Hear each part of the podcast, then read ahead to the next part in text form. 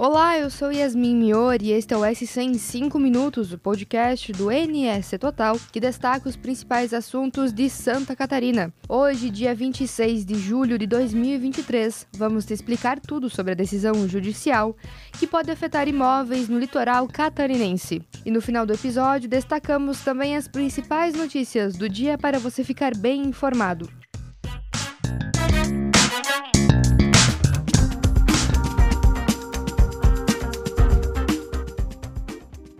A Procuradoria-Geral do Estado anunciou que vai recorrer à Justiça para tentar reverter a decisão que mudou o entendimento sobre as restingas existentes em Santa Catarina. Há 10 dias, o Instituto do Meio Ambiente publicou uma portaria que passa a considerar todas as restingas existentes no estado como área de preservação permanente. O novo texto classifica como essas áreas todas as faixas de 300 metros contados a partir da linha pré-amar máxima máxima, ou seja, o ponto atingido na maré alta, independentemente de existir ou não vegetação. Com isso, o órgão que representa o Estado em processos judiciais considera que essa mudança pode afetar a situação de imóveis litorâneos e causar prejuízos à ordem pública e à economia. O repórter do NS Total, Jean Laurindo, explica o que acontece com os imóveis já construídos nestes locais.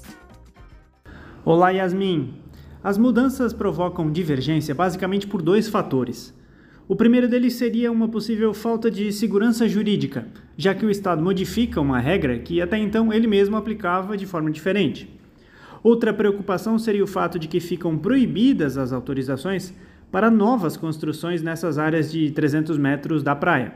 A decisão judicial não define que imóveis já construídos nessas faixas de restinga passam a estar irregulares, a expectativa é de que somente uma sentença final do processo detalharia como ficaria a situação dessas construções. Para evitar impactos deste tipo, é que o Estado decidiu recorrer à Justiça para reverter a decisão.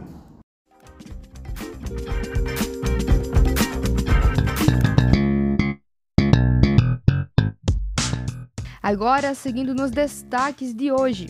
A formação de um ciclone extratropical trará temporais e ventos de até 60 km por hora nesta quarta-feira em Santa Catarina. Conforme a Ipagre Ciran, também há previsão de temperaturas acima dos 30 graus Celsius em algumas regiões do estado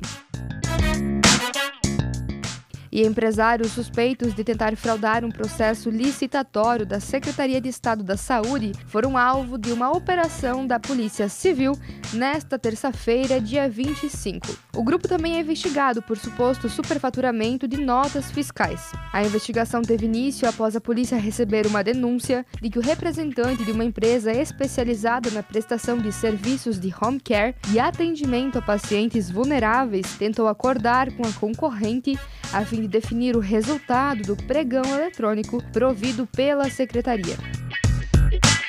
E após a coluna de Renato Igor informar que bares e restaurantes de Palhoça, Biguaçu e São José estão com dificuldades de contratar funcionários e manter o atual quadro de colaboradores em função da deficiência do transporte coletivo, à noite e madrugada na região, as prefeituras se manifestaram sobre o assunto. Você confere os posicionamentos na íntegra no NSC Total.